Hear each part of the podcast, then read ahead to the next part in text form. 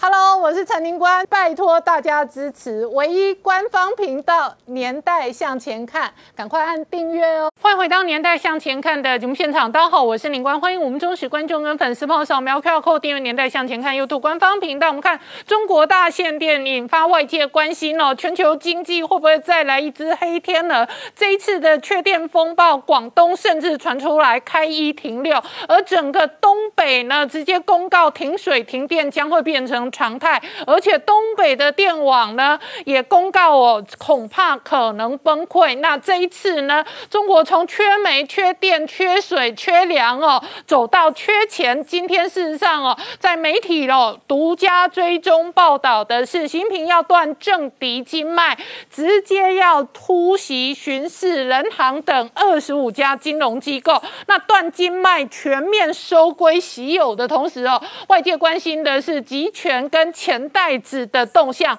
那同一时间呢，这一个过去有《纽约时报》专栏作家，同时是诺贝尔奖得主克鲁曼呢，写了一个专文，他说恒大的危机事实上是中国泡沫经济的前兆，而事实上整个泡沫经济带来的对全球是政治跟军事的变化。然而这个周末孟晚舟突然被释放哦，这也引发了共和党痛批拜登哦，说释放孟晚舟是。对中国直接投降，但是孟晚舟回到中国土地上倒是公开发言，他说习近平把我的事挂在心上，而这样的政治军事会为这一个全球带来什么样的变化？我们待会要好好聊聊。好，今天现场有请到六位特别来宾，第一个好朋友是王志胜，大家好；再是前雄山飞弹总工程师张成大哥，大家好；再是吴杰，大家好；再是陈专家翁伟杰，大家好；再是黄世聪，大家好；再是黄创夏，大家好。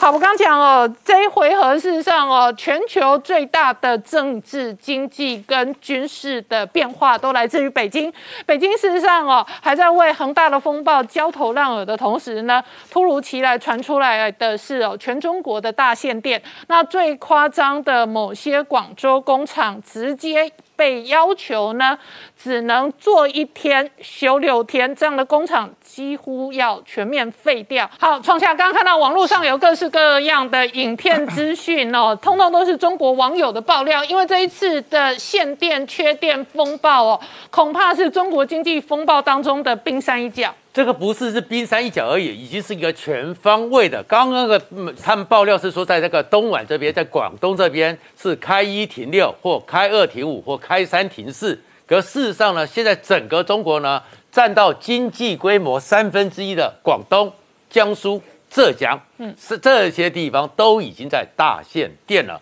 然后整个经济规模里面的纺织、高耗能产业，还有很多的石化工业，通通的。都缺电，然后都这样停下来。那停下来原因是什么呢？这个时候呢，他们的说法是说，哎，因为现在是像广东的政府就说是他们要有序用电。为什么要有序用电呢？因为九月以后呢，天气很热，所以天气很热呢，民生用电暴增。然后呢，又碰到了两个台风，所以有些线网、电网受到一些在修补。然后现在又是什么叫做金九银十订单特别多，所以电力有点供应不足。可是这个说法下去再过来的话，才发现说是他们整个政策所造成的。因为习近平呢有下令一个叫做能耗双控，就是能源还有耗电要双控制。他要在北京冬奥之前向全世界证明说他是有一个。碳的一个要去碳控制的，是节能减碳的一个国度，所以在人控双控之下呢，中共中央呢从最近的时候突然点名了，你广东、你江苏九个省份，你们的人控双控，你们没有降下来，你们没有达到目标，而且你们还在暴增。然后像安徽、浙江了，安徽这些地方呢，你们没有达到标准，所以上面一个政策一下来之后，大家开始都要有序控电，所以像安徽啊，像浙江、江苏那边有我们很多台商。那些台商的工厂几乎都要停摆了，因为这一下子又全部空下去了。可是这个是南边，好，你说天气热嘛，你说用电量高嘛。可是让人家最意外的是东北，嗯，吉林、辽宁，而且也是我在很进行大缺电，还是无预警的限电。在二十三号下午四点的时候呢，突然之间他们就出了很多地方呢红绿灯，嗯，突然完全没有电了。然后红绿灯没有电呢，要打电话叫滴滴滴啊，叫什么的，叫轿车啊，手机。完全基地台都挂掉了，因为都缺电。而在缺电机制中，整个乱象呢，直到晚上十点的时候，东北这边东北的这几个省才说他们也要进行有序供电、有序用电，但是后面才讲说这个有序用电呢，恐怕这个东西会至少到明年三四月，整个中北的电网。可能即将崩溃，而且吉林的那边的一个水务局还出来讲说还会缺水。那原因是什么会造成这样子呢？电网为什么会崩溃呢？因为呢，他们从去年开始跟澳洲那边打了一个大战争之后，煤进不来，所以他们煤呢不断的在狂飙，飙到现在一吨是两千元人民币。嗯，那两千已经标很高，然后还不但如此，他们的煤呢还是到处抢抢不到。所以他们每一天呢，说从六月开始，他们的工作都是要派人到山西去抢煤，抢了以后呢，还要加上运费，一顿是三百五十块。嗯，所以他们发现每天只要一个机组一开，一个电厂一开，亏损八百万人民币。嗯，所以在这种亏损、这种状况之下，也是一个整个电网也撑不住。所以他们虽然天气没那么热，但是东北缺电的状况。比南部还更严重。好，那我请教世聪哦，这个中国事实上发电哦，至少有五六成哦是靠煤炭。那这一次跟澳洲的贸易战过后呢，澳洲煤价呢持续的飙涨。那中国内部拿不到澳洲的高质量的煤之后呢，从其他地方拿的煤呢又贵，而且质量又差。所以这一次哦，全中国的大限电哦，背后凸显的是北京中南海现在是缺煤、缺电、缺粮、缺水。事实上还缺钱。没错，事实上应该这样讲啦。中国大陆在进行所谓的这个能耗双控，主要原因在于说，因为明年要办冬奥。另外一方面来说的话，中国大陆尤其习近平最近在国际上都一直讲什么？哎，我要碳中和。所以这个显然是变成是他现在在国际上唯一能够发生的管道里面最重要的一个因素。所以他当然要想办法做到这件事，这是官方的立场。但是还有一个摆在眼前的事实，就是因为他们今年呢煤矿的价格不断的飙升。刚才宁官讲到，就是说他们去年跟这个澳洲在进行所谓的贸易战之后。实际上，在过去一段时间呢，澳洲的动力煤是非常重要。其实中国有非非常中中国本身就是产煤大国，但是它在动力煤这一块，特别是燃烧这个发电机组这一块，过去都是用澳洲的，因为澳洲的这个价格比较便宜，而且澳洲的品质比较好，所以中国大陆的电网很多时候都是它的规格就是用澳洲的这个动力煤。所以它在去年跟澳洲打这个贸易战之后，它开始要采用中国的动力煤的时候，你又出现到中国动力煤品质不好，所以你要燃烧更多，燃烧更多的时候，所以你的价格就会出现一个飙涨的状况。另外一个，你从国外进口，国外国外国人也知道。把你当傻子，他怎样？他拿澳洲的煤来卖给你，所以当然要给你加价格，所以造成中国大陆，你可以看到中国大陆在包括说像秦皇岛的这个动力煤的这个报价系统里面来说，你看都最近都一直往上飙，不断的往上飙，所以变成是中国大陆就说这叫做煤煤超风嘛，就是煤价格涨到一个不可理喻的这个状况。那除了煤价格不可理喻之外，因为澳洲的这个燃料煤在过去一段时间真的飙了百分之八十六，你要想说，哎，中国大陆不是？中国倒不是没有在用嘛，但是问题是其他国家也开始在用这个所谓动力煤比较好的煤，因为节能减碳的关系，他们淘淘汰掉那种比较差的这个煤，所以造成这个澳洲的这个燃料煤年涨八十六趴，变成是澳洲去年。涨幅最大的一个产品。好，那除了这个之外，美国的厂商也受惠。我刚才不是讲到吗？封杀澳洲的这个动力煤，但是连带的这个美国的厂商就趁这个时候把这个他们的煤矿呢就运到中国大陆去。那事实上，因为这一波的这个所谓的动力煤，因为这一波的这个电力的这个影响来说，你可以看到今天的这个台湾股市里面来说，包括说像 PCB，刚才创下讲到在昆山那一带，昆山那一带有包括说我们国内很多这个印刷电路板的厂商，甚至还有很多铜箔基板的厂。商，他都在那个地方，甚至还有部分的组装厂，嗯，所以这个冲击，因为部分的这个，他们今天都已经发出这个股市的公告，就大概停工到九月三十号为止。但是九月三十号之后会不会继续停？不知道，不知道。另外一个就是说，因为这个节能减碳的关系，台湾今天股市里面来说，造纸股就在往上涨，嗯，因为造纸股里面跟节能减碳都有非常大的关系。另外一个就是因为中国在节能减碳的原因呢，他们很多比较低。高耗能，但是它产出价值很差的，包括钢铁、塑化就开始在减产，所以连带台湾的钢铁、塑化在今天表现的也非常不错。所以是让这个中国的这个缺煤、缺电、缺水、缺粮，还有缺钱这个大变局之下，其实对台湾来说是有好也有坏处这个状况。那当然对全球来讲的话，他看到一个状况，就是中国大陆显然在这一波的这个变局，从去年一直在跟澳洲在打这个贸易战，打到目前为止来说的话，打到怎样？你的粮粮粮食目前也取得不易，特别是最近一段时间，最近是北半球的小麦欠收，所以他现在又开始要去买小麦，所以我才讲嘛，今年对习近平来说是一个前所未见的困局。中国政经局势到目前为止出现的这个状况，否则他为什么在最最近起一段时间来说的话，要做这么多类似这种对外呛虾？事实上，中国大陆在对外呛虾的同时，就表示说他对内有非常多难以解决的问题，需要靠对外关系来解决他内部的矛盾。而且以缺煤缺电的处境来讲哦，冬天一天冷的话，那东北跟北方。事实上还要供电跟供暖，对，那没有供电跟供暖的话，怎么维稳？日子怎么过？对，所以今年整个这一个中国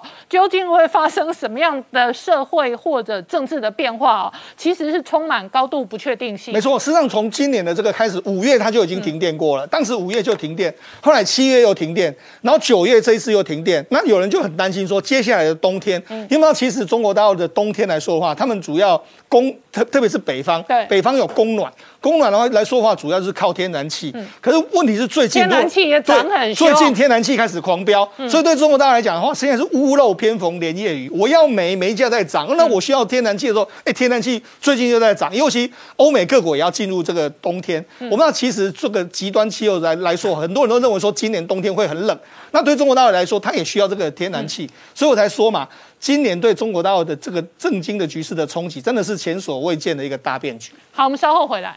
Oh!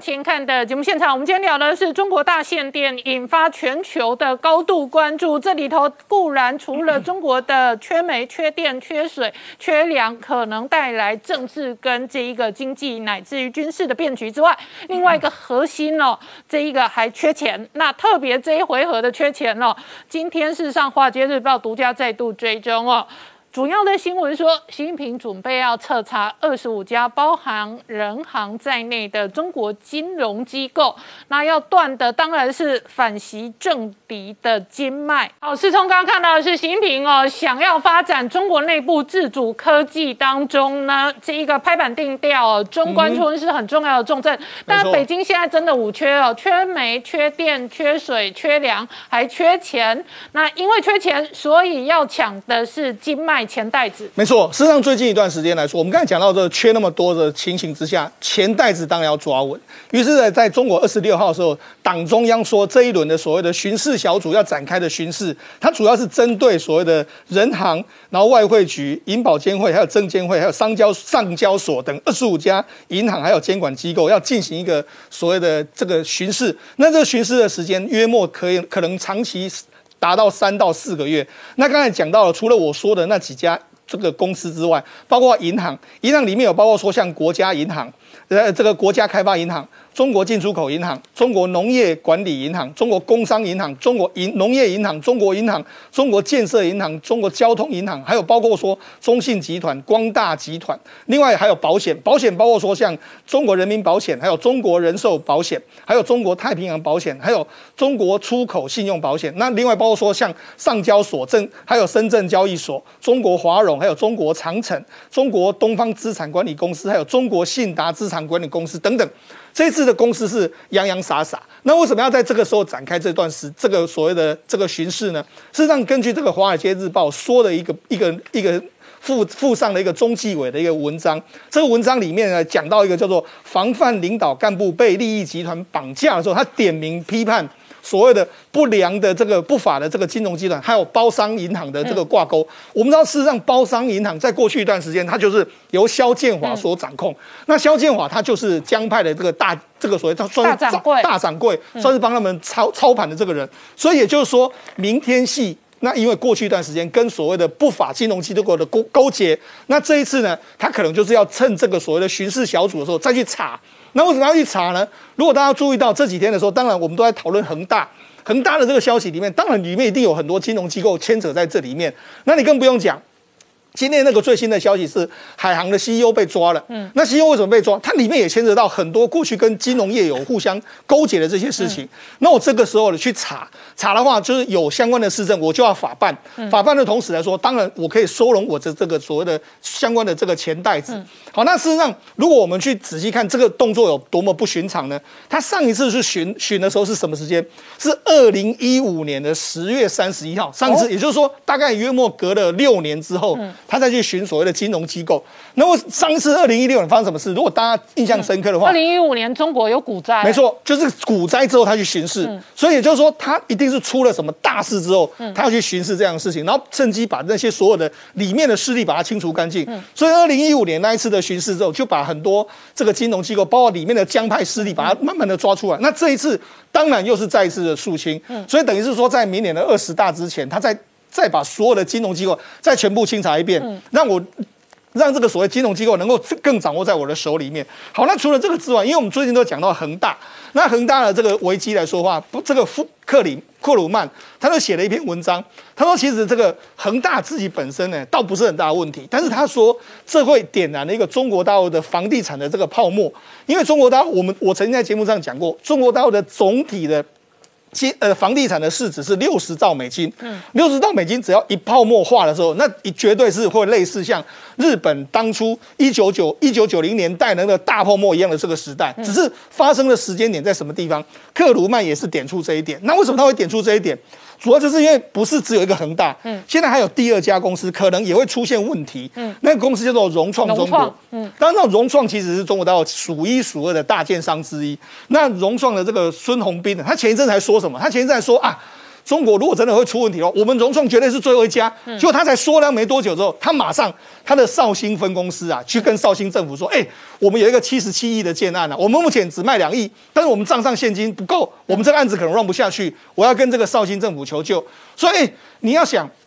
如果如同你说的，你的账上现金这么多，你怎么会连这个七十几亿的钱你都缴不出来？那现在大家去深究它里面的这个负债，目前融创中国的负债总金额是九千九百七十一亿人民币，那它的这个短有息的负债是三千零三十五亿，所以对它目前来讲的话，它会不会是成为是下一个恒大？那当然了，因为它今年的股价从最高四十八块左右跌到十二块，所以。如果你从股价来看，它的确是有一点点过去恒大要暴雷之后的样子。好，那你讲，如果恒大爆了？融创再爆，那会不会引爆整个中国大陆房地产的爆这个所谓的股牌效应？会，我相信这个才是对全世界的经济来说的话最重要的一个不稳定的因素。好，那伟杰，北京一方面呢，准备要彻查二十五家大型中国金融机构的同时，另外一方面呢，这两天传出来哦，直接说加密货币哦根本就违法，对，所以他要防堵他洗钱的重要平台跟工具。没有错，我想其实这个呃中国政府。其实，在过去针对加密货币的一些相关的交易哦，都非常的这个管控非常严密。那包含像在过去已经把所有重要的中国境内的一个矿区进行拔插头的动作。那这一次呢，透过中国人民银行，也就是中国的央行出来正式的告知全天下，告诉你说，在中国不管是境内或者是境外，你提供任何的交易，跟中国的所有的消费者有任何的交易的行为，都是非法的，而且是违反所谓的金融相关的一些法令，那必须要进行彻查。那么这一次呢，他在这个禁止一切相关的活动过程当中，特别有提到的是，在挖矿类是被列为是淘汰的产业，而且一切有关相关于挖矿类的一些相关的活动也是违法，禁止所有任何投资在挖矿相关的一个产业当中的一个资本支出。嗯，另外呢，他认为哈，加密货币它是不具有法偿性，也就是说，它不应该也不可以作为货币单在市场上交易或者是使用。一旦你有使用，就是违法。那另外呢，在境外的一些相关的虚拟货币的交易所，如果你透过互联网向中国境内的居民提供任何的服务，同样都是属于非法的金融活动。其他的包含像是在行销啊、宣传啊、支付结算啊、技术资源。或者是提供相关的衍生性产品都是非法。所以它其实哦，在这一次的这个。呃，力道上面其实是非常的呃加重的一个状况。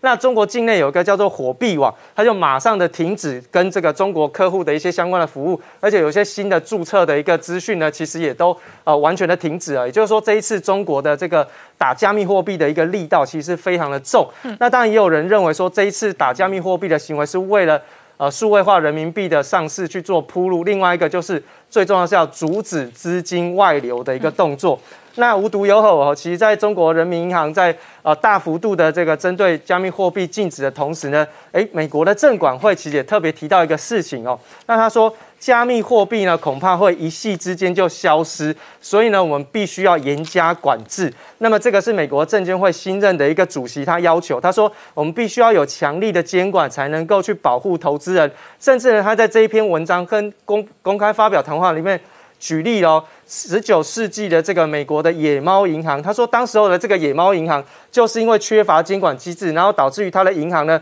大量发行银行券之后呢，它倒闭，然后很多的投资人求助无门的一个状况，所以他要求哈，在美国境内的一些加密货币或者是借贷平台都一定要跟证管单位去进行注册，以免违反联邦法律。所以其实，在加密货币上面呢，我们看到。中国是全面性的禁止，而美国是有条件的开放，所以这造成在市场上一些相关加密货币的平台的交易所也造成了股价的一个波动。我们看到在 Coinbase 这个是加密货币的交易平台哦，那它呢在呃当天的时候宣布，呃人民银行宣布在禁止的时候就已经重挫了二点六个百分点，那这个礼拜以来也跌了一个百分点，那今年以来其实跌了将近快三成的一个幅度。那比特币的部分在当天呢是从呃这个。呃，四千四百呃四万四千美元以上跌到四千二以下，呃四万二以下。那现在呢，到目前为止是反弹了六个百分点，那又回到了这个中国人民银行打比特币之前的一个状况哦。那另外在以太币的部分也是出现同样的一个反弹，今天的反弹幅度更大，将近快十二个百分点。那也是回到了九月二十四号央行呃人民银行在打压这个呃加密货币的一个呃起跌点之上了吼。那另外就是狗狗币的部分。狗狗币呢，这个反弹幅度比较偏弱，大概反弹四点二个百分点，它只是收复了起跌点的一个位置哦。所以，其实从整个加密货币的市场来说，这个中国大陆在打压这个加密货币的影响其实是越来越小，而且呢，有从中国大陆这个市场转移到新兴国家，呃，转移到其他的这个发达国家的一个状况。所以我们看到过去呢，针对于这个加密货币最呃。推崇他的一个投资的，就是在女股神啊。那这一次呢，受到一些相关的影响，造成他的一个旗下基金哦，ARKK 这一档 ETF 呢，出现大跳水的状况。上个礼拜五是跌了将近快两个百分点哦。所以其实就目前看起来呢，在整个比特币或者是加密货币的投资上面，其实风险还是越来越大的。那再就是在中国市场的部分，最近我们看到其实中国市场哦冒出了很多一些危机，所以导致于日系的一些相关的投行野村证券的部分。下调了今年中国的 GDP 的增长预期哦，从原来的百分之八点二下修来到了百分之七点七。那无独有偶，其实呢，在汇率的部分，在今年的展望呢也下修来到了八点一，而明年呢更是大幅度的下修来到百分之五点二，代表说今年跟明年中国大陆未来的展望其实相对比较差。最主要就是刚刚我们特别提到，第一个限电造成企业停工所带来的一个经济压力，再来就是恒大的债务危机到底要爆了之后。对中国大陆的经济会产生什么样重大的影响？这个都是未来在中国大陆经济发展的一个不确定性因素。好，我们稍后回来。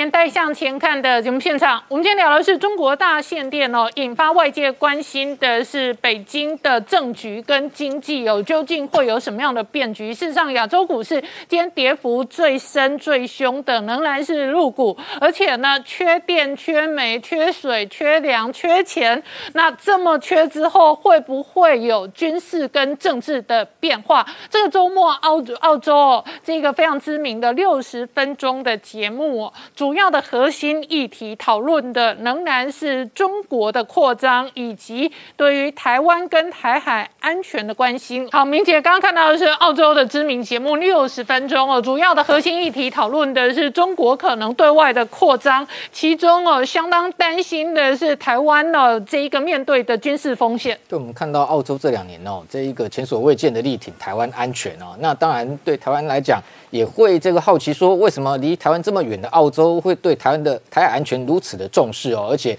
今年来看到，除了先前加入这个美日印澳四方安全对话之外，先这个今年又跟这个英美两国建立这个 AUKUS 的双方军事联盟哦。那为什么如此积极的参与所谓的这个印太地区哦这样的一个安全的行动哦？当然这几天我们看到美日印澳四方安全对话首度的一个首长啊，这高层会谈啊，中间也特别强调说，未来这个联盟的重要的战略目标就是要建立不受中国胁迫的一个印太地区。虽然没有点名中国，但是大家都知道，这一个联盟的成型，当然就是为了遏制中国可能在周边的军事扩张啊。那这么多的一个外交对话联盟的组成，那不是只有外交的喊话哦，北京就会在意。但背后更重要的，我们一直长期在观察，就是军事实力的展现哦，才会让中国有所顾忌哦。所以，美日英澳四方安全对话结束之后。接下来我们看到，刚刚前面其实稍有带到，就是说这个美军双航舰，包含像英国的女王号的航航母打击群，甚至澳洲的坎培拉号的这个两栖舰队，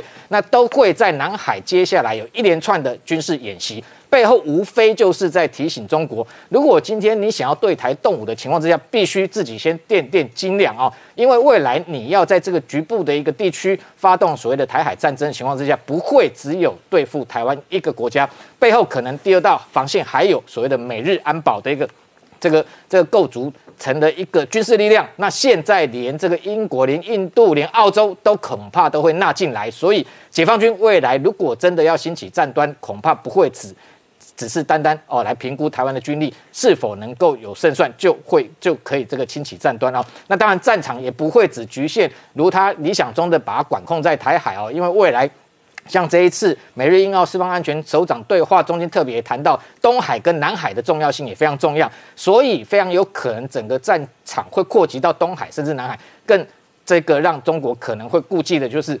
连他的后门中印边界也有可能会有这一个战火袭击，所以变成的确这样的一个外交联盟呈现一个态势，就是要警告北京，如果一旦这个对台动武，非常有可能会形成一个整个联盟国家对中国包围的一个战略的一个路线。那当然，这样的动作具体来讲，我们回到刚刚前面讲了，说澳洲为什么要如此挺台啊？当然，这也常上我们节目的一位科技专家，这个林一静哦，他特别去看了这个。呃，澳洲著名的这个节目六十分钟哦，内部请了刚刚看到画面很多的澳洲专家，包含他的战略政策研究所的分析师 Davis，这些人他们谈到的，其实有些观点哦，可能连台湾民众自己都想不到，因为他们认为说，第一个，当然澳洲认为说不能够坐视中国入入侵台湾哦，那但回过头来另外一个角度看说，当然是因为中国的威胁已经开始蔓延到全世界，威胁到各国的民主自由，那台湾未处于中国威胁的第一线。反而有专家认为说，反而是台湾在为澳洲而战。为什么会有这样的说法？认为说，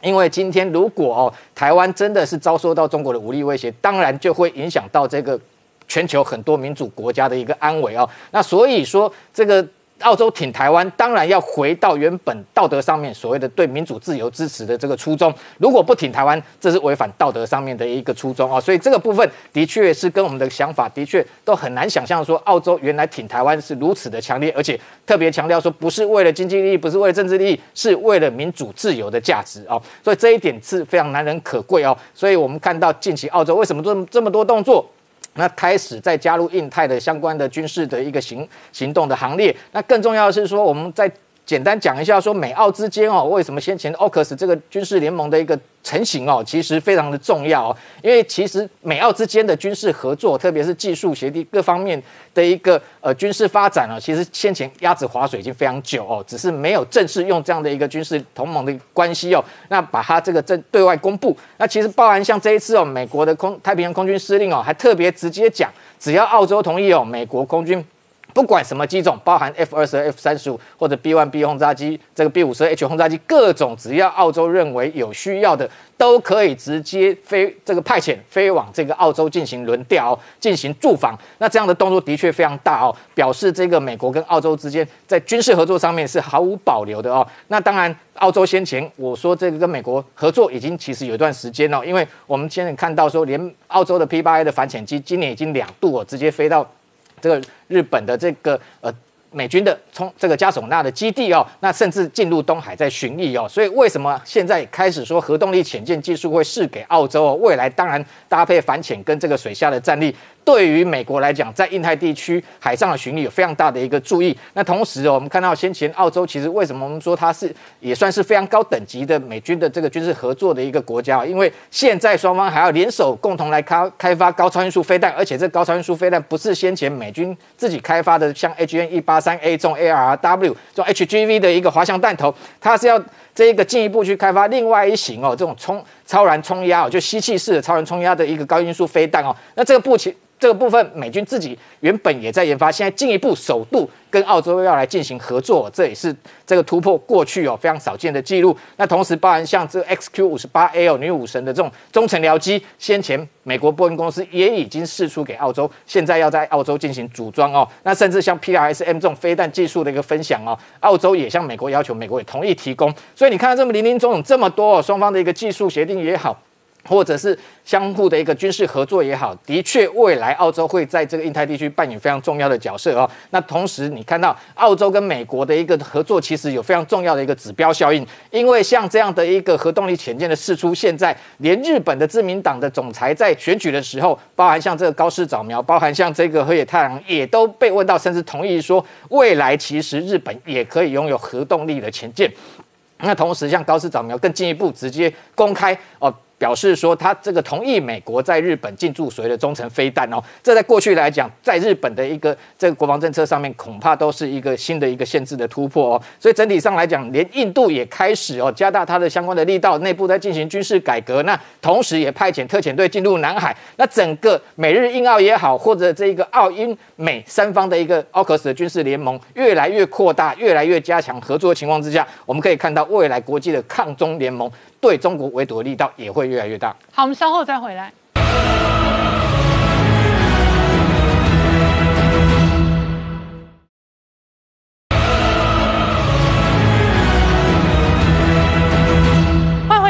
向前看的节目现场，我们今天聊的是中国限电引发外界高度关注。这一回合缺煤、缺电、缺水、缺粮、缺钱，到底会带来什么样的军事跟政治的变化？事实上呢，这一个全球关心的是台湾的处境哦。那我请教张成大哥，那事实上国军为了仿制中国，也有呃这一个相关的捍卫跟布局。好，那。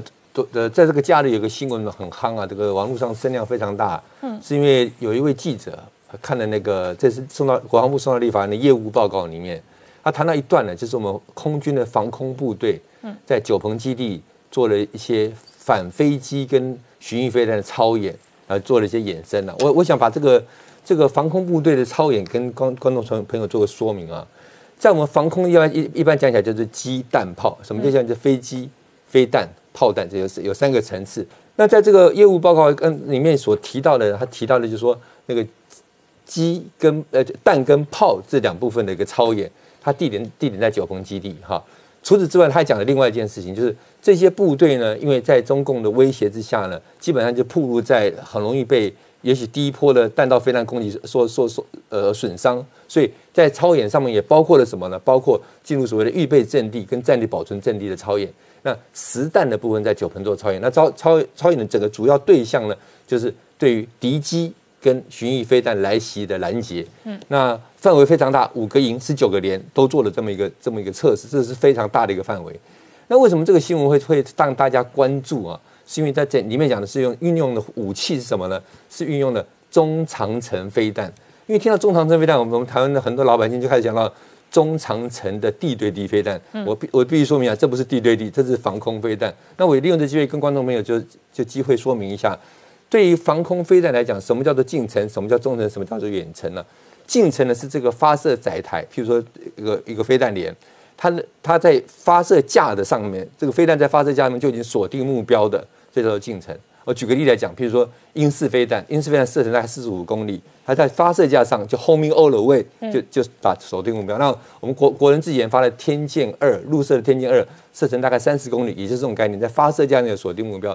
什么叫做中程飞弹呢？中程飞弹，中程防空飞弹，嗯是这个飞弹发射出去，它并并不因为距离要比较远，中程嘛，它并并没有办法，并没有办法在发射这样这这飞机那个飞弹的 seeker 寻标器的锁定目标，它必须通过一中经过一段中途导引。这个中途导引呢，就是这个飞弹连就发射单位它的雷达来导引这个飞弹，嗯，啊，这样叫做中程。那距离有多长呢？啊，用我们天宫二型来讲，距离可以到两百公里，哦，啊，两百公里远。那那人家那长城到底什么长城呢？长城他讲的意思是说哈啊，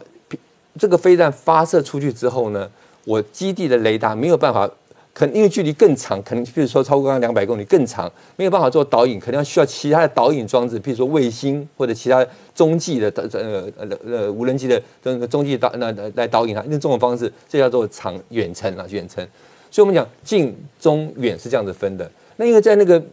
业务报告呢，他提到中远程呢，他就在想这是什么东西啊？那以以我所了解的话呢，应该就是以我们以我们国产的天宫飞弹为主啊。按照国防部现在公布的资讯，你们天宫二型现在射程是可以到两百公里，有没有增程型呢？目前国防部没有讲啊。那那那从近近程、中程，他讲有提提到他提到炮弹啊，拦截巡弋飞弹这，所以呃，并不是网络上谈的很热闹的说是我们。中远程地对地打击武器，什么熊二一等等，不是这些东西。他讲的是防空飞弹。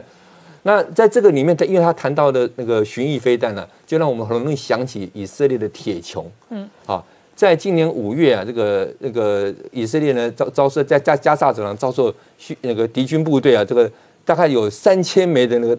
火箭炮哈的袭击。呃，我讲一下火箭炮，它跟飞弹有点不太一样，它是个比较近距离的，嗯，因为近距离它反应时间是非常短的。这时候如果你用个飞弹去拦截它，太贵哦，所以以色列就研发了一种，我们把它叫迷你飞弹，哈，叫叫做他们叫做铁穹的一个一个防空系统。那它铁穹防空系统，那那我们讲叫迷你飞弹哈，它去拦截那个炮那个火箭弹，火箭弹我们想想它的速度，这像这个炮弹速度也是非常快的，它怎么会拦截得到？它基本上也类似用到爱国者。三型的那种技术就是子弹打子弹的技术，就是一个子弹飞过来，我用一个子弹去打它，用这种技术。那其实子弹打子弹不容易打得到，所以他们在操作模式上是 shoot shoot look，就是我两枚去拦截一个。那另外一个呢，以色列他他因为他们科技真的很精良，他们在做这个战场分析的时候，就是目标获得的时候，他就先去区分了打过来的火箭弹呢，到底是会不会达到有害目标。嗯，如果是根本就达到不重要，他就 forget 好就就不理他了。好，所以他们那个这是在这那次今年五月的时候，那个敌军打在大概三千枚的火箭，他们拦架的九百分之九十，这是非常高的拦截率。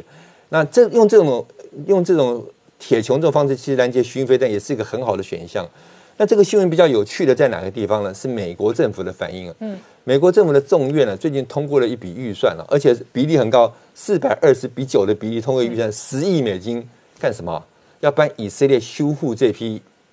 这个铁穹飞弹系统，就美国人出钱帮他修复啊，哦，这代表什么意思？美国对这件事很在。其实大家观众朋友是要知道，美国甚至自己都引进了铁穹飞弹系统，去到他们国土上了。好，那美国会出钱帮以色列做做做所谓的修复啊，就 maintenance。其实看在我里面是有点滴口滴口水，他要不要帮我们有修复一些？我们帮他买了不少了哈。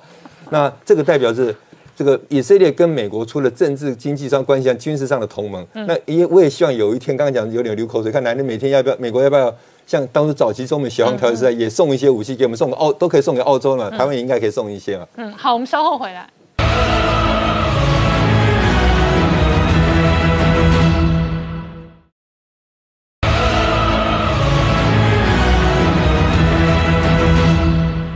到年代向前看的节目现场，我们今天聊的是中国大限电哦。那这背后当然缺煤、缺电、缺水、缺粮、缺钱哦，引发的是庞大的政治压力。不过这个周末，哦这个五毛粉红都很嗨。那很嗨的原因是因为孟晚舟的释放，但是智胜。在美国内部，共和党是痛批拜登哦，这个放了孟晚舟，几乎形同向中国投降。那孟晚舟呢，事实上回到中国内地的时候呢，他事实上也有公开的发言，他说习近平把我的事挂在心上。是这场孟晚舟释放大戏哈，呃，其实中国真的把它当成一个呃极重要的大内宣来做宣传。就在周末的时候，呃，孟晚舟突然被释放，然后回到深圳的时候，第一，他是搭着包机回来的哈，所以你看他那个下飞机的情况的时候，你几乎看到他那好像他是专机包机回来，穿着大红的衣服下，好像好像民族英雄回归一样哦，在这个深圳的机场，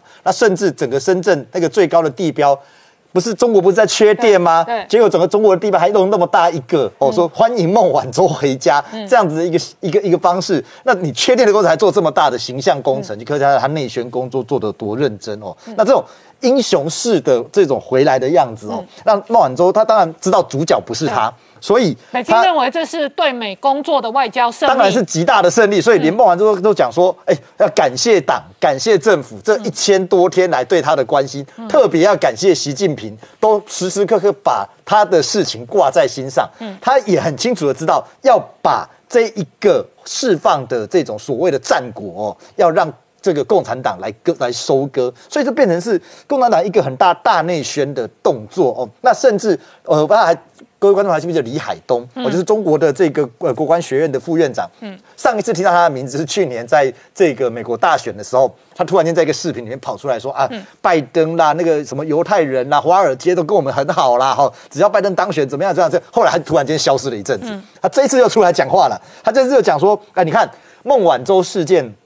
就代表着这孟晚舟的释放哦，就代表着说这个中国在外交上的重大胜利，特别是之前 Sherman 跟这个呃中国的副外长谢峰见面的时候提出的清单里面，你看中呃美国开始实现了，所以是中国的对美外交的重大胜利。你看突然间又开始出来讲话，所以这是中国把它当成一个重要的宣传工作的一个迹象。嗯，问题是中国做这件事情，那当然它引呃这个孟晚舟的释放当然引起了美国相当大的一个愤怒，比如说如。比哦，我们都很熟悉的这个美国参议员，那甚至包括哈格蒂，另外一位美国的这个重量级的参议员，都不约而同的认为说，你拜登政府，拜登到底拿到什么好处？对，你你到底你交换了什么？然后你放走了孟晚舟？对，没有错，就是觉得说，你拜登到现在没有出来对孟晚舟事件做一个完整的交代。哦，你等于对他们来讲，会认为说你就是屈服于中国的压力之下。嗯，呃，这个卢比奥他甚至不很很毫不留情的批评说，你在乎跟中国谈气候变迁，人家给你了没有？嗯，哦，人家人家答应你的什么没有？所以什么都没答应的情况之下，你竟然在孟晚舟的议题，在其他种族议题、人权议题上面居然进行退让，嗯，你这个只会让中国认为威胁是有用的。但是对于美国来讲，或对拜登政府来讲，我的看法是，这个事实指控。其实都是针对华为的，嗯，也就是说，拜登政府未来要对华为开刀，他可以拿着孟晚舟这边说，孟晚舟你全部都承认了，嗯，虽然我放你回去，但是我会华为绝不手软，嗯，哦，那我不知道拜登会不会接下来用这个东西来对中国施压，这是一个部分。第二个部分，在孟晚舟放回穿回去的同时。同一个时间，大家都忘了那两个加拿大的公民，同一个时间放回加拿大，当然是比较低调的。可是这让全世界看到另外一件事情：北京请全国之力的人质外交，嗯，哦，只会让大家越来越担心。说，OK，未来要跟中国打交道，不只是战狼外交，你要小心，还有这种人质外交的过程当中要非常的谨慎。所以你说北京真的赢了吗？他赢，他可能赢了短暂的内宣工作，嗯，可是从中长期来看，我觉得。拜登政府或许不会那么轻易的哦，在这个在这个议题上面，在华为的问题上面，在未来的这种呃对抗上面，就轻易放过中国。好，那创下这个孟晚舟变成民族英雄的同时哦，中国另外一个民族自信心的中超哦，宛如这个过去的破产魔咒一样哦，一个一个只要拿到中超冠军的这一个主要的民营企业集团，几乎都一个一个破产。北京请全国之意，除了人质外交之外，就是中超，就是足球。事实上，中国的足球原来不强，但是习近平上来之后说他有一个梦，他有个足球梦，因为当年毛泽东有乒乓球，所以习近平要推足球，所以开始全国请全国之力搞足球。而最近呢，恒大的危机造成的状况是，恒大广州他们拿到八次中超的冠军，但是他们现在呢，薪水这个月虽然都有拿到。但是他们每个人呢，人心惶惶，媒体形容是非常的迷惘，嗯，因为他们不知道恒大降下去之后，他们上面他们薪水会不会拿得到，他们会不会垮掉？他们的经理呢，还特别到了北京去跟中国足球总协会呢谈说，我们该怎么办？现在的状况一五一十讲，因为他们不知道说接下来到十二月第二阶段的比赛，我虽然踢了这么好，踢了这么多。我还拿得到吗？然后另外一个是当年习近平在二零一四到爱尔兰那边踢了一个足球之后，全中国各地都在发展足球，发展最凶的是江苏。可是江西苏宁呢，最近也宣布说，把他们旗下所有的足球队要可能面临解散，嗯，要停止比赛。为什么会这样子呢？他们当时为了拼这个足球，江西苏江苏苏宁呢，他们呢还特别把英格兰还有那个西班牙这个主要的最重要的教练请了过来。还花了五千万欧元和两百八两千八百万欧元，专程到巴西去请那个最好的外援，这样的球队去撑他们的阵容，然后不断的弄钱。可是从二零二零开始呢，他们开始慢慢的因为疫情的关系，因为比赛比不下来，所以一一的垮掉。所以现在大家看的是习近平的中国梦，还有他的足球梦，是不是会面临重大的危机？好，今天谢谢大家收看《年代向前看》，也提醒我们忠实观众跟粉丝朋友扫描 QR Code 订阅《年代向前看》YouTube 官方频道。我们同时在 IG、脸书、Twitter、Telegram 上面都有官方的账号，欢迎大家分享、订阅跟追踪。谢谢大家收看，谢谢。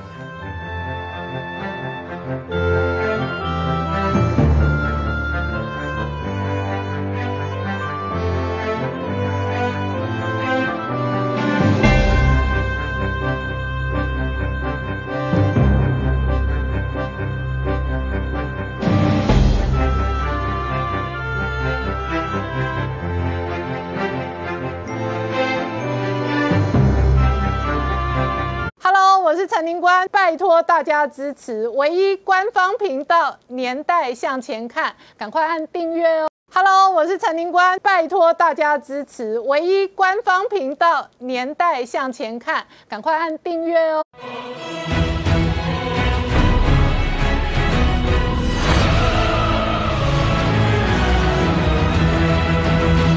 年代向前看，向前看年代。大家好，我是宁光，欢迎我们忠实观众们粉丝朋友扫描 QR Code 订阅《年代向前看》YouTube 官方频道。我们看中国经济黑天鹅再起哦，这一个全中国大限电引发外界的关注。今天入股是雅股当中哦，跌幅第一名。同时，这一个缺电风暴在广东的工厂甚至开一天要停六天，而整个中国东北呢，直接公告说电网哦恐怕要崩溃。东北直接还同时公告停水停电将会变成。常态，而同一时间哦，这个美日印澳释放安全对话仍然支持台湾，捍卫台湾。不过五角大厦的前官员直接在美国之音接受采访的时候，他直接点名，他说台湾极度危险中哦。好，美中关系的变化，当然了，另外一个部分核心的关键利益在南海。这一次呢，中国解放军准备在南海军演的同时呢，美英澳七艘军舰哦，兵分四路哦，步步紧逼那这样的南海局势哦，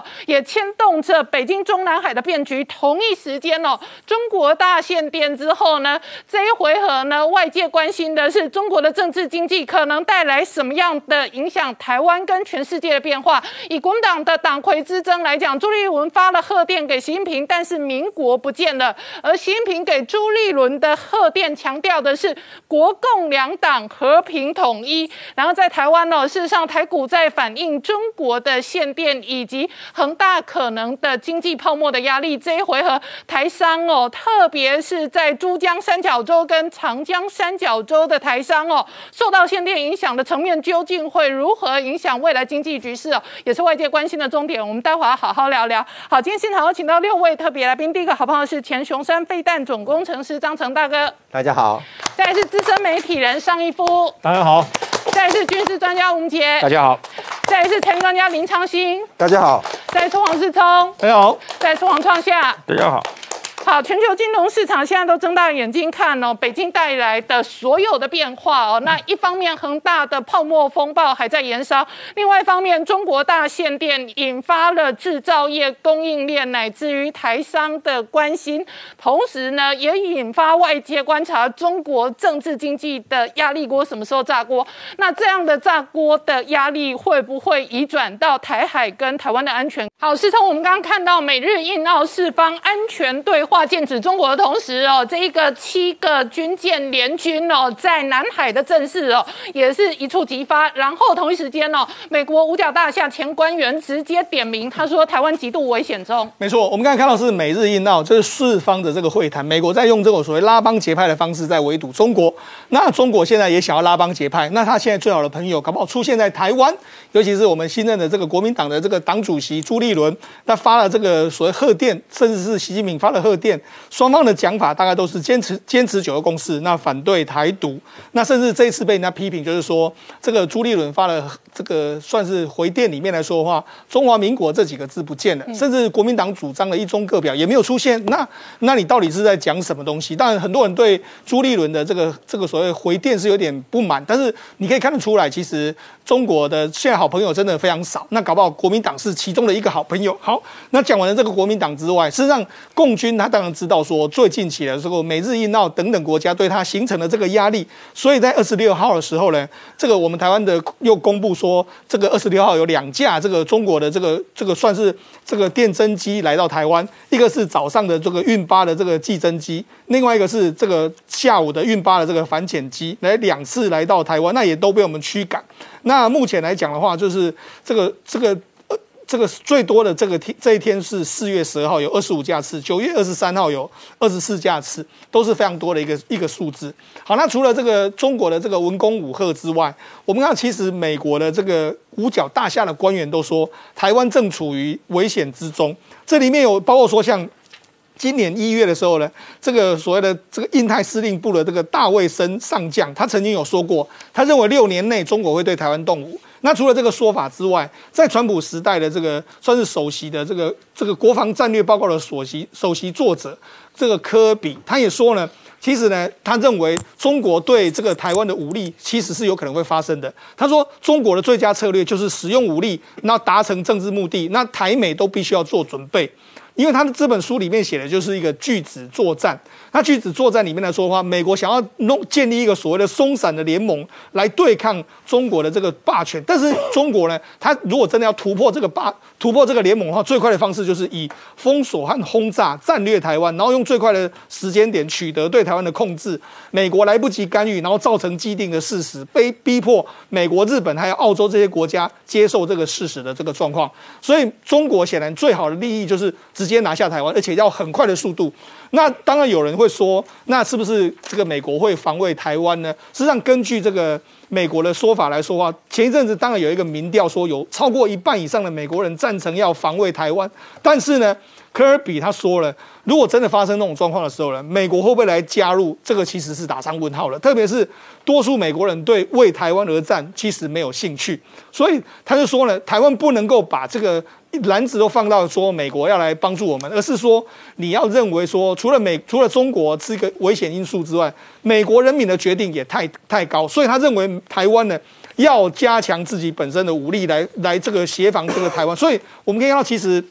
这种说法，美国越来越多人都保保就抱持同样的说法。譬如说，像前白宫顾问欧布莱恩，他也说，他说呢，其实台湾要加大自我防卫的投资，不是只能够依赖美国，甚至连苏立文都说，美在考虑美国如何保卫台湾时候，继续有这个。给予台湾的支持，所以我们跟要美国只能够给台湾支持，重大关键还是要台湾能够有相对应的这个防范，甚至连美国的这个退休的这个教授，他是海军军事学院的这个教授，他就说台湾都没有为自己的防卫在做好准备，所以呢，一旦台湾没有这种所谓的自自我防卫的决心的时候，其实美国要干预都蛮困难的，所以。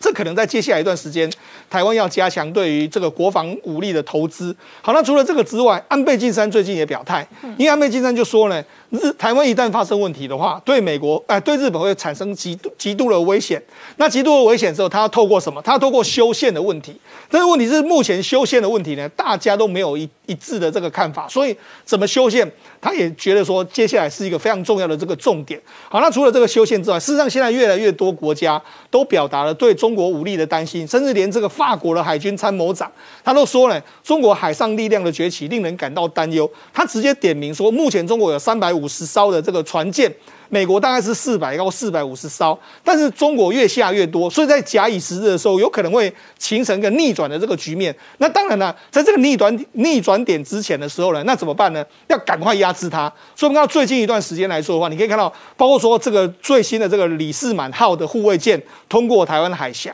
那包括说像接下来一段时间，也就是说接下来的美国的卡尔文森号还有雷根号。都陆陆续续要抵达这个这个南海这个地方，包括说像英国的伊丽莎白女王号，他们要在我们看图上面呢看所展示那个地点，约莫在台湾巴士海峡的东边东南边这个地方，要举进行所谓的三方的这个军事的这个预演。那当然预演要做什么呢？有有可能就说剑指南海跟剑指中国，所以你看到其实，在面对中国的文攻武吓跟中国的武力威胁之下，其实各国都已经做出相对应的准备了。好，那我请教明杰，这一次哦，南海的局势现在看起来一触即发。事实上，美英七艘军舰直接兵分四路，而且逼近解放军。对，我们先谈一下台海的最新的情势哦。那呃，今天上午有一艘这一个英国本来是伊丽莎白女王号它的护卫舰哦，Richmond Mond 它的巡防舰哦，那由北而南通过台海哦。那这虽然不是这个英国军舰首度通过台海，但是它以公开的方式哦，对外展现说它这个台湾是一个国际水道哦。那二零一九年英国曾经有两艘军舰也通过台海，不过事隔两年之后又有再通过台海。更特别的是这一次的时间点是这一个英美澳哦三方联盟 AUKUS 组成之后，英国军舰首度。公开穿越台海，而且这个动作其实四天前就有相关的迹象，因为英国的海军参谋长啊，这个叫拉达金，他还对外公开讲说，台湾就是国际水道、国际水域，大家都可以通行。所以这个动作其实哦，当然做的非常明确，也是表示说，这个 AUKUS 成立之后，美英澳未来不止在南海，连在台海都会有更频繁的动作哦。那除此之外，当然还有外界关注到说，美军的这一个双航舰，包含像这一个卡尔文森号跟雷根号航母打击群，近期可能会先展开这个联合的军演，那位置就在台湾的东南方的这个菲律宾海啊。那中间卡尔文森号这个航母打击群，其实先前在九月十五号已经出南海，进入到这一个呃西太平洋，那一直在冲绳南面的海域这边进行联呃单独它各各自的舰队的演习。那另外一艘外界瞩目的这个雷根号航母打击群，那结束这个美军撤离阿富汗的任务之后，那九月二十三号已经。穿越这个马六甲海峡进入南海，并且以非常快的速度，这一次又这一个进入西太平洋，但是它走的路线并不是从巴士海峡穿出，而是从这个菲律宾中部的这一个苏武海峡啊。那这个动作当然也是在跟解放军啊，等于说在这个双方在抗衡，在斗智。那让解放军认为说，原本预判雷根号可能走巴士海峡，但是他走其他路线，也就是说它的一个机动性让解放军难以掌握哦。那同时，另外一支舰队就是英国的伊丽莎白女王号，两个礼拜前到关岛进行整补之后，今天也开始这一个出航哦。那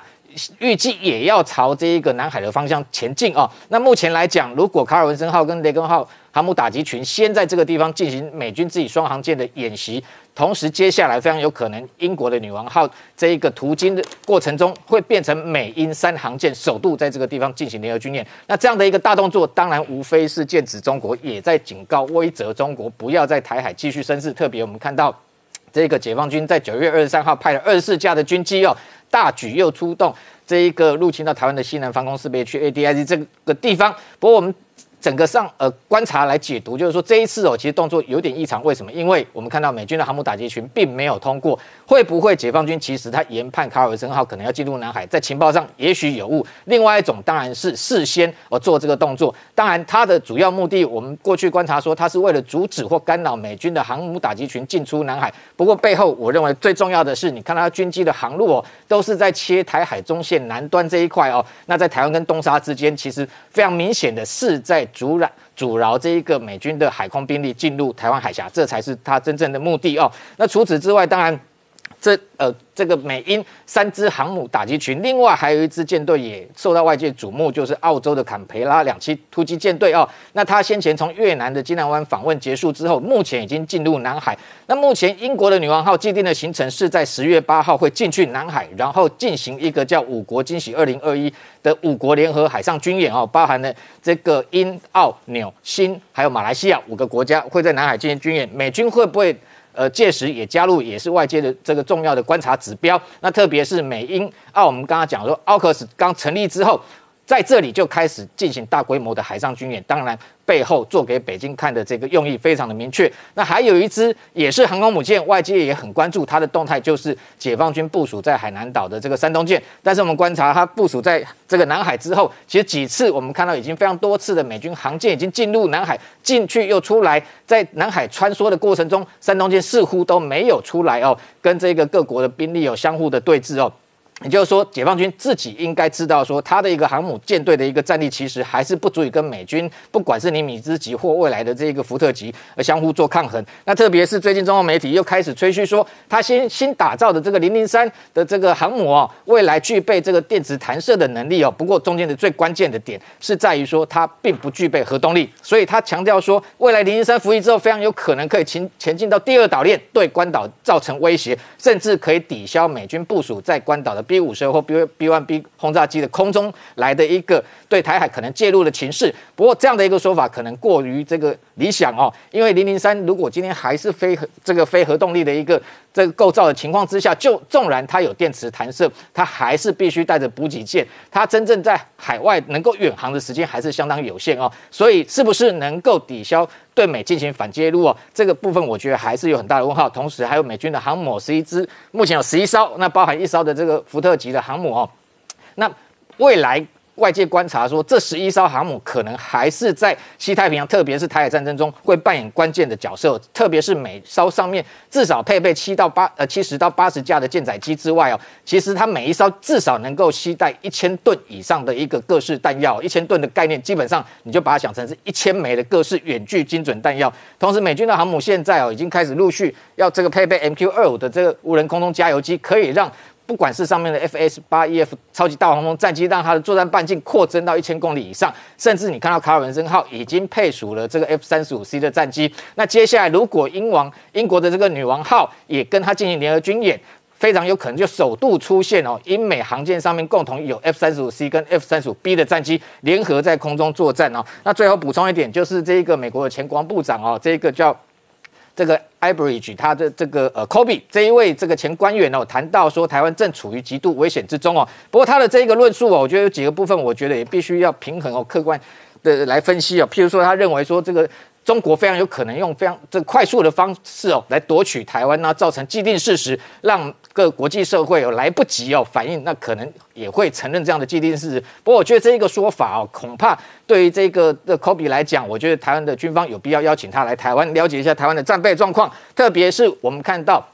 台湾并非不堪一击哦，能够让解放军迅速夺台。如果解放军已经有这样的战力哦，我想也不会到现在还做那么多的军事威吓动作哦。那对他来讲，这样的一个动作其实有高度的风险，也有高度失败的一个可能啊。另外，他认为说台湾不能完全依赖美国的援助哦，我觉得这一点也有失公允哦。特别是我们观察美国，当然对台湾的协助近期越来越多。不过，如果要比照真正的军事盟盟邦来讲，他对台湾第一个没有军援，第二个也还没有驻军哦。那现在我们看到我们在。因各不管这个攻击或者是共建的扰，这个对台湾的骚扰，其实我们台湾的战备都是靠我们自己。那很多的一个军备哦，我们是透过我们的国防预算来采购，而且国防预算其实今年也破了纪录哦，高达四千七百一十七亿，同时也编列了两千四百亿的这种特别预算来采购我们的国造各式的飞弹。也就是说，台湾基本上在自我防卫的能力跟决心上面，其实是一再展现哦。那当然也是希望。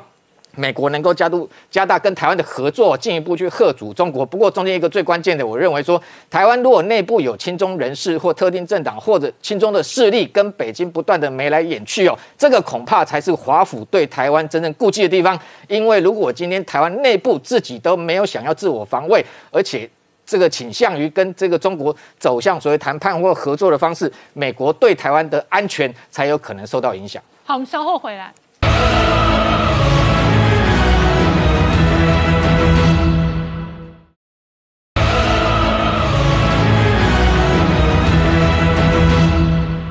年代向前看的节目现场，我们今天聊的是中国突如其来的全国大限电，在东北地方哦，甚至直接公告说停水停电将会变成常态。在广东的工厂呢，有一部分呢，基本上是哦，这个做一然后休六，一个礼拜等于哦有六天都完全停电。那这一次长江三角洲的台商呢，事实上也是停电限电的受害者。好，整个北京内部这样的经济跟政治的压力哦，会不会？使得军事对外的扩张成为舒缓中南海压力锅的关键哦，是外界观察的重点。所以五角大厦对台海的局势非常紧张。好，创下赵金灿荣的说法，解决了台湾所有中国的一切疑难杂症都解决了，就连台积电都可以国有化。现在中国内部里面这么多的问题，可是这么多的问题呢，号称是习近平的国师金灿荣开出了特效药。而这特效药万灵丹就是得台湾者得天下，得台湾者，习近平就可以成为千古一帝。再也不会有人挑战他了。它里面就列了十个大好处，里面的好处第一个当是什么？拿掉了台湾之后，第一岛链从此就不见了，因为第一岛链被突破了，中国就直接变成了海权国家，可以进入太平洋。然后里面还有一个很关键是什么？我们的台积电就不是我们的护国神山了，而是他要把台积电收归为习近平的国有企业，所以他们再也没有晶片的问题了。再过来，习近平呢，终于可以找到一件事情，他的历史定位可以确。确定下来，因为他拿下台湾，达到了毛泽东、邓小平做不到的事情，而且在这个时期里面呢，解放军的地位也拉高了。国际上的声量也拉高了，然后欧美各国动不动就拿台湾去戳他们，去气习近平，这件事情也解决了，所以十大好处太多了，所以他就讲说得台湾者得天下，习近平的地位也确实确保了。可是他讲的这样垂涎欲滴的时候，全世界也会看到这个情况，针对中国的野心，其实也开始做了一个全世界的一个新的潮流。在二十四号的时候呢，四方会谈首次面对面高峰会。在白宫举行了，在这里面的会谈，因为它的主题叫做科研合作与交流，所以公开的上面没有讲到任何一个中国。可是他们私下有一对一的见面，根据他们所透出来的，其实里面样样都剑指中国。首先呢，他们特别出来讲的是说，这次四方领袖坐下来是在释放一个讯号，在对抗专制国家的斗争当中。华盛顿会以外交手段为主题。那现在他们这四个国家，印太这四个国家，他们要对抗的是哪个专制国家？当然是指中国嘛。所以他们想说，四个民主国家拥有丰富的合作经验，绝对能够应对共同的挑战。而在这会谈开始之前，习近平这个新华社也公布说，他们要继续的捐疫苗给全世界。所以这个疫苗里面也讲说，十月底印度的八百万剂疫苗就可以送到亚洲去了。到明年底的时候，印度会提供亚洲十万剂的疫苗，专门。也是针对习近平的疫苗外交，而这四方会谈开了以后呢，同一时间在那个普莱斯国务院就在二十四号都是同一天，同一天里面出来特别的谴责批评中共对我们西南的防空识别区不断的骚扰，认为说美国要敦促北京停止对台湾军事、经济还有外交上的各种的压力。然后另外一个，他想说，因为人家也很关心啊，台湾和中国都申请了要加入 TPCPP，然后因为美国现在从川普的时候退出了 TPP 之后，所以他们说他们没有立场针对 TPCPP 加以发言。可是普莱斯特别强调了一件事情：我们期望台湾作为 WTO 世界贸易组织一个一向是具有负责任成员的声誉。对于台湾曾在这个世界民主的强烈的捍卫，希望现在已经加入 TPCPP 的这些国家，把台湾视为一个潜在加入国列入最优先的考虑。其实还是想挺台湾加入 TPCP，美国的态度已经很清楚了。而在这样一个中国也需在十六号抢先扣关 TPCP 的状况下，日经还有很多日本的媒体都希望说，菅义伟这次能够跟拜登好好谈一下。也许很快的要求美国也重新重返 CPTPP，然后最后呢，美国加入之后，在美国的主持之下，奠定将来台湾和中国加入这里面会谈谈判的一个基础。所以其实美国把它拉进来还是很重要的。而在这个状况下，我们知道说，从立陶宛、斯洛伐克、捷克、波兰一路下来之后，整个欧洲、中欧、东欧开始对台湾很亲近了，连英国。都表达了对台湾的一个亲近，所以他们前保守党的党魁史密斯直接的问强生说：“你是不是应该公开的向国际上、向台湾人民宣布，美国、英国全力支持台湾拥有民主和自决权？无论中国干了什么，我们英国人都要永远的跟台湾站在一起。”而强生讲说：“我们会维持遵守着以美国为唯一的领导。”所以其实连美国的态度都有了，那现在当然是看到德国了，因为欧盟里面最重要是德国，德国现在正在改选，可是现在主要的几个政党对于中国都从去年六月开始，不是批评他们是独裁专制，嗯，就是认为说要重新讨论对中国的政策，所以当梅克下台，新的政府出来之后。德国恐怕也会对中国的态度更强硬。好，我请教张成大哥，确实刚刚如这一个新平国师金灿龙讲的，这一个解决台湾哦，对于中南海来讲哦，至少有十大收益。所以相对的，全世界对于台海跟台湾的局势都高度戒备。呃，金灿龙讲的真的是完全跟那个科比尔、科尔比讲的是完全对应的啊。因为金灿龙讲的第一点就是拿下台湾。中国大陆就可以出第一岛链，这是非常重要的。我们看看这这张图来看一下哈。如果这个这是第一岛链的防卫线，好，从日本、琉球、台湾一直到菲律宾到那越南。嗯。那如果台这边这个防卫线里面最重要的就是琉球、台湾跟菲律宾这一块。对。那琉球这边是去一些一些群岛。嗯。那台湾是一个大岛。对。好，那如果这个大岛。现在是由中国所拥有的话，嗯，那中国啊海军要出第一岛链就非常容易，非常容易，所以他讲的是完全正确。所以为什么科尔比会说啊，这大大家在关注这种状况下，中国大陆会对台湾发动的攻击啊，绝对不会是日常夜多的攻击，嗯，绝对是那种快攻猛打，然后让台湾措手不及，美日澳措手不及，然后不能夜长梦多的一一一场战争。所以这两个讲话是有有相对比在里面的。所以在这么一个结构之下，美军这怎么样部署这个这个战略呢？除了第一岛链、第二岛链、第三岛链传统的概念之外呢，很清楚的一件事情啊，中国大陆现在海军的下水饺的速度是越来越快。对，这个我们不能阻止它。那它下水饺速度越来越快，就是要出第一岛链。所以大家可以看一个很清楚的事实：现在美就是科科尔比讲，就说美国现在在组织一个松散的联邦。这松散联邦到底长成怎么样子呢？他把美就美国呢？放在一个助攻的地位，嗯，反而把第一岛链这几个国家放在主要的战战术位置上面，嗯，我们来看哈，最近我们在节目上也提到说，日本在这个琉球群岛上面开始部署超过一千公里的反舰飞弹，哎，一千公里就有趣了。大家看琉球群岛离中国大陆东海这个沿岸到底多远？就是一千公里。再看看我们台湾，我们台湾的最近。熊二、熊三还有鱼叉飞弹的部署，就是不让他在台湾海峡取得制海权。对，好，所以再加上南韩，南韩呢的玄武三型的呃巡弋飞弹射程是一千五百公里，嗯，很清楚的就是美军他现在就把第一岛链的防卫责任交给第一岛链国家，包括台湾在内，让美军摆在后面。呃，不是美军摆在后面的，美军美国毕竟很远啊，虽然第二岛链上有关岛，就是在第一岛链上有些基地，这就是为什么 OCUS 会形成的原因。澳洲在这个地方，对，澳洲从它西方上去就是印度洋，对，印太印太联盟的印度洋，它如果从东东方上去，哎，就是西太平洋，嗯，刚好就在第一岛链的后面，就西方的地西东方的地方，它如果穿过这个海，嗯，印尼这边就是南海，对，第一岛链另外一个敏感地方就是南海，好，那这就是为什么需要欧克斯这个联盟在摆在澳洲这个地方作为整个整个前进基地的原因。好，那这个结构起来之后，我们不要忘记。中国大陆对美军的反介入跟驱击也是部署好的。好，我们常常讲东风飞弹。嗯，好，第一岛链有东风十六、十七，第二岛链有东风二十六，第一岛链跟第二岛链中间有东风二十一。嗯，基本上也是一个反介介入驱击那个美那个中国大陆的部署。所以美国的想法就这样子：如果他在第一岛链里面可以部署中程弹道飞弹，不用远程，就是射程一千到三千公里中程弹道。在中国大陆所有的弹道飞弹基地就在它的涵盖范围之内，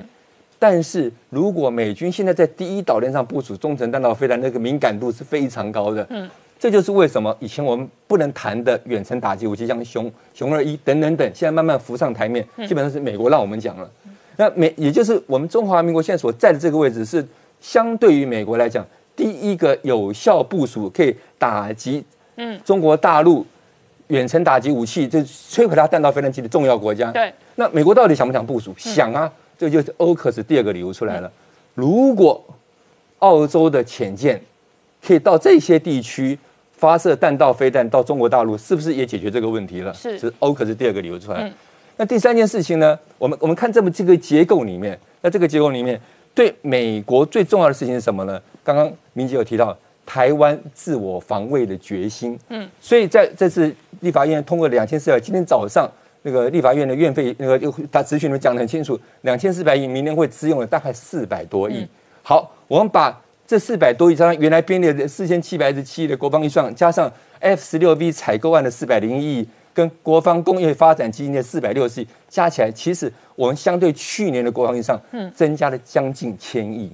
这就是台湾自我防卫的决心。嗯，但在自我防卫决心里面，所包含的更重要的在哪一块呢？就是这个你四千两千四百亿你们叫做增强海空战力，那是不是就是刚刚他填补这一块第一岛链防卫力量？嗯，所以说这整个结构加起来，它是告诉我们一件事情，告诉我们就是因为我们自我防卫的决心越来越强。所以加强了美国对我们的重视。好，我们稍后回来。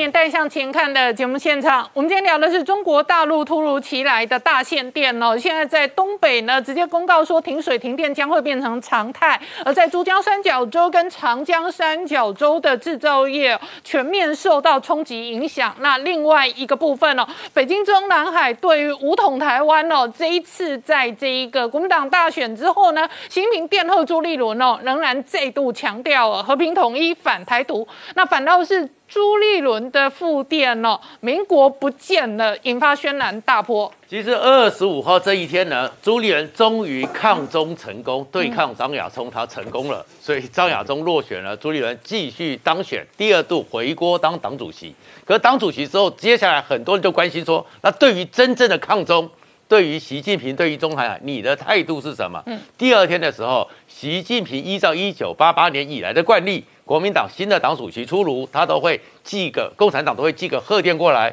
也寄了贺电。可这个贺电呢，里面的特殊性是什么？就是过去的时候，从二零一五年习近平历来的几个贺电里面，都会讲到九二共识，然后呢反对台独。可是这一次加了一句为国家谋统一，这六个字是过去习近平给国民党的历次的里面从来都没有过的。而且另外一个呢？对于两岸的态势的一个描述，从整个马英九时代习近平就任以来开始呢，整个语言也都变了。他这次讲的语言是两岸之间，他告诉朱立伦，其实有点在警告朱立伦了，台海情势复杂严峻，这样的用词都是过去两党之间、国共两党之间在互动的贺电里面。很少出现的这样的一个字眼，而朱立伦的回应呢，也已经很多人在关注，说你的态度，你到底是怎么样？因为朱立伦就回去之后，他强强调两岸都是炎黄子孙，嗯，然后要求同尊异这样的字眼，其实跟二零一五年他收到贺电的时候回给习近平的贺电是一样的。可是呢，中国大陆在新华社里面公布说，哎，朱立伦接到习近平的贺电了，共产党的贺电了，但是求同尊异这个四个字。自动消失，嗯，而把它强调是朱立伦强调两岸都是炎黄子孙，而朱立伦这次给人家很争议的是什么？在过去这些店里面，他认为两岸现状的改变是因为民进党政府去中化。所以是民进党促成了两岸现在的状况，所以要共同反台独，这些东西的态度都跟状况过去不一样，所以大家就开始看说，你朱立伦上来之后，你虽然前面的时候你说张亚中是红统，嗯，可是你现在自己上来之后，对中国的态度没有像你在选举的过程中或人家预期的你会比较亲美，而是你在中国态度里面还稍像稍微软了一点，然后再过来这里面看到是习近平拥有字眼里面。过去的时候，马英九是开始有，在马英九的时候，习近平第一次的时候，因为那是江泽民留下来的，嗯，所以马英九的时候完全没有讲到这个所谓的九二共识，然后呢反对台独。但是到了后来，二零一五年吴敦义开始以后，反对台独，然后九二共识一直在讲，可是这一次讲到更重了。然后另外是更重的是什么呢？他在朱洪秀柱显然是过去习近平最尊敬的人，因为在马英九和朱立伦用的都是你先生。嗯，但是红色素用的呢是你，零，然后吴敦义是你，那江启臣是没有。然后张汉生后来民进党拿来做一个文章是什么？就是朱立伦写了一个很特别的。一一零，嗯，挂号二零二一，对，然后呢，好像这是意思，他自我强对内的说法就是说，这叫做一中各表，嗯，可他文章里面完全没讲到一中各表，对，然后当然事实上大家其实国民党过去的时候。一直就不敢讲出中华民国四个字，嗯，但是你朱立伦，你前面讲的这些态度，你连民国还是不见了，嗯，就变成大家在质疑说，你民国中华民国你要捍卫的，你怎么讲都不敢讲出来。好，我请教一下义波，朱立伦这一次险胜惨胜哦，那本来哦，这个外界关心观察国民党会不会走到张亚中那一个直接快统红统的路线，可是朱立伦这一次直接丢包民国，也引发外界的议论。我觉得第一第一个刚才创校讲过了，其实是谁开始丢包中华民国？马英九。嗯，马英九二零一二年的时候，针对那个中国十呃共产党十八大第一次中全会里面选出习近平当总书记的时候，马英九以中国国民党主席的身份发了贺电过去，他的贺电呢就已经是呃一零一，然后括号二零一二，哦，然后就一一一五。哦，所以从那时候做做法是马英九首创。从那个时候，中华民国就不见了，民国就不见了，不是不是朱立伦。那这个贺回复回复电文，它是怎么样的运作程序？就是说其实是中国共产党习近平发过来的时候，是发到国民党的中央委员会，是国民党中央收到以后会转给大陆事务委员会，大陆事务委员会会就会把过去所有的那个电文啊，会拿出来看一遍。包括尤其会把朱立伦二零一五年当选的那个回回那个回文会拿出来再看一次，嗯，看完了以后，他们就会拟了一个呃草稿，回电的草稿，嗯，然后就交给当选人，当选人 OK 签完名以后，那国民党中央委员会就会以国民党中央委员会的名义发回去，呃，中国共产党中央委员会，它的流程是这样子，所以你看得出来就是说。里面求同存异，为什么二零一五年出现，二零一呃二零二一年也出现？因为这四个字只有在朱立伦的两次的回电里面看到，嗯，两回电看到。那这一次比较特别的，当然你说那个呃民国消失，那那就很白的一句话，从马英九时代就让它消失至今了哈。所有包括。洪秀柱、吴伯雄他们接到的回电，嗯，一律都是用这样的格式，所以中华民中华民国中华民国消失从，呃，马英九一百民中华民国一百零一年就不见了，就不见了啊，就不见了。但是台湾社会接不接受这样？啊，对，现在就是你台湾社会接不接受？呃，在两岸的呃这个贺电文里面，嗯。从二零一二年马英九让中华民国消失，一直到今天朱立伦依然让它消失的这个过程啊。那第二个刚才谈到的就是说用词的部分哦，其实这是国民党里面在回电里面最麻烦的几件事哦。第一个就是呃台海形势复杂严峻，这是习近平的用词。好，那习近平这个用词，当然所指的刚才各位都讲了很多了嘛。那都属于台海严峻嘛范围之内，所以习近平讲的只是你民进党执政的问题吗？其实不是，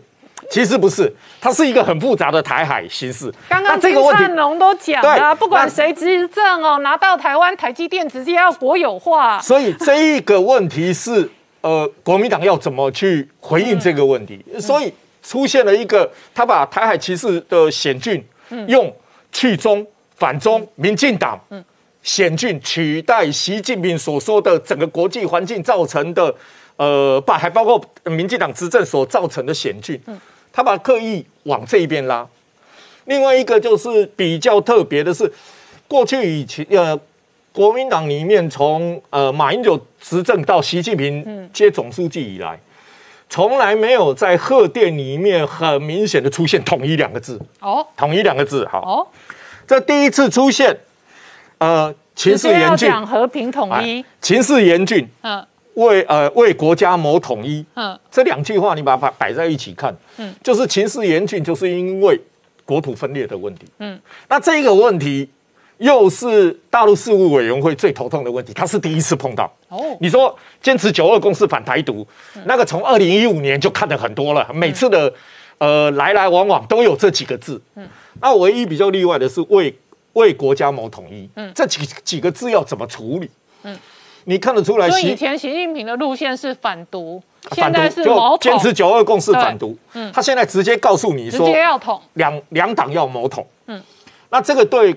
大陆事务委员会你出你这个稿子是最头痛的。嗯，因为我要避开统一对，这个字词，所以他就用了呃，把二零一五年的求同尊义拿出来。嗯，啊，求同同的是什么？啊，我们要尊重我们不一样的地方。他又不敢跟你说一中各表，我是中华民国。嗯，他又不敢跟你这样讲，所以他就用了这一个字词在重复。另外一个字词叫做稳定。嗯，和平稳定发展。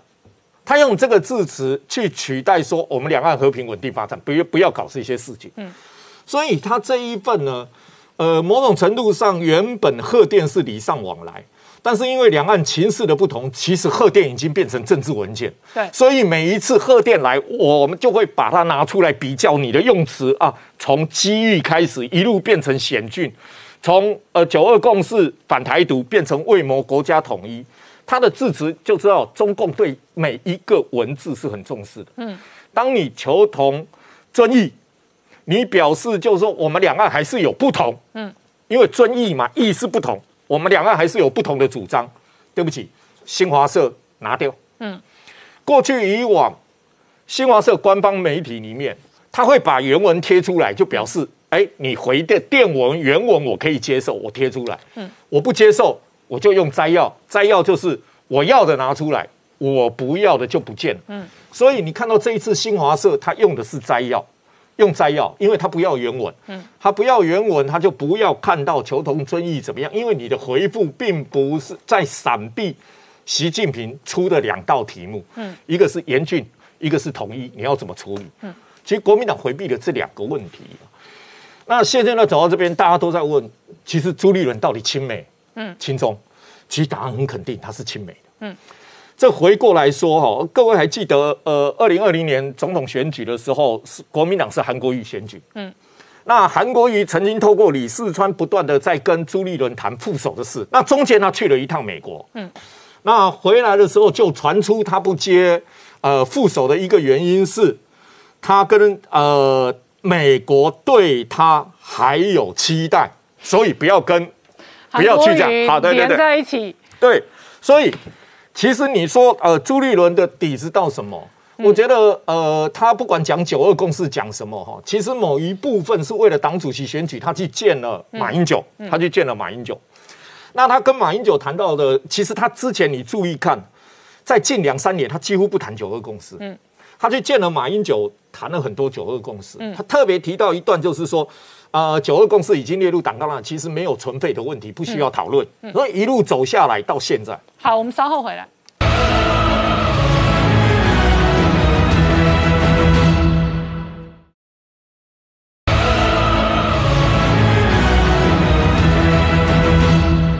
年代向前看的节目现场，我们今天聊的是中国大缺电、大限电，引发外界的关心哦。整个这一个中国经济哦，未来究竟会何去何从？广东某一些工厂哦，甚至传出来开一停六。那与此同时哦，相当多的台商在长江三角洲跟珠江三角洲都有供应链跟工厂，所以这一次外界也非常关心哦，大规模的限电对于供应链的冲击跟影响。这一次呢，不是突如其来的限电哦，本来在五六月就已经有了，但是呢，是在九月，在这个周末呢，基本上直接宣布说，大规模，其实有三个省份哦，包含广东、江苏跟浙江哦，是直接限电。为什么？因为接下来也有十一的大陆的长假，所以基本上很多就是一直休，然后刚好休到十一长假后，所以这一个重点就是说，大陆现在真的缺电，真的缺的很严重。对，而且缺真的缺的很严重，从东北传出来说呢，这一个停水停电未来会变成常态。对那现在天气才九月下，那万一冬天天气冷，没水没电怎么办？是啊，所以说其实哦，现在很惨的状况就是说哦，因为其实本来中国要做成一个碳达峰、碳中和，所以本来就限制这些煤炭的一些产量。那基本上用电大部分都是在烧炭、烧煤嘛，所以在这样子的一个状况下呢，很多的企业怎么样，自己偷偷来用。啊，基本上好被要怎么样，要来做一个年度的考核的时候呢，考核不出来。在用这样的状况之下呢，才要各个省市份哦自己去定规则，让这些停水、停电。停工为什么？因为未达成的一个所谓习主席的一个目标，所以我认为呢，这样的一个状况呢，会一直持续到年底。那以这一波来讲，能源价格也都跟着涨了，这可能又带动另外一轮物价的压力。对，所以我想哦，其实这一波的这个物价其实喷的非常的多。大家看到这一波基本上啊，包含了天然气，还有电，那甚至于说我们看到的这些民生物质都涨得非常的多。为什么？因为全球现在都属于一个所谓的。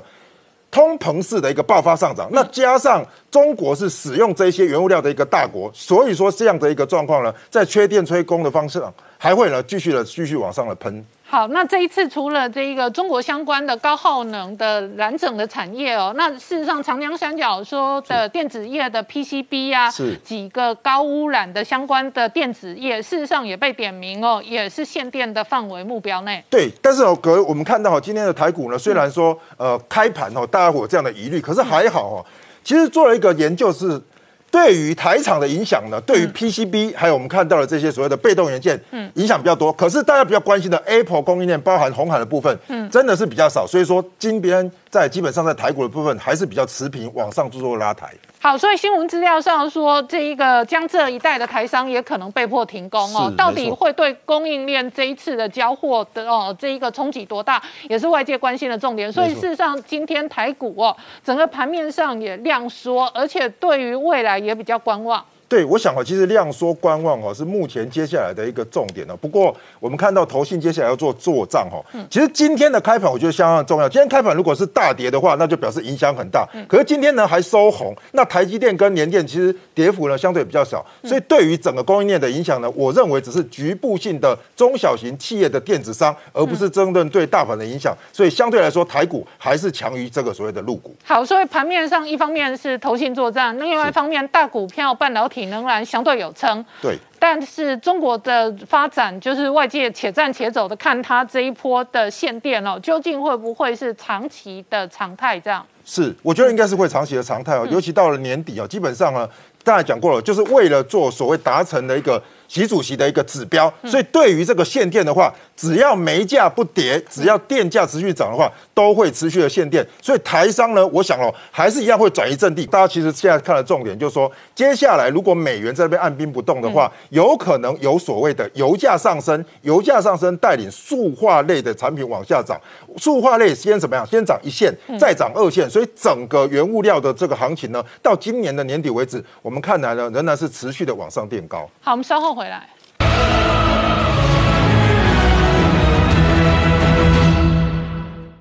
Hello，我是陈林官，拜托大家支持唯一官方频道《年代向前看》，赶快按订阅哦。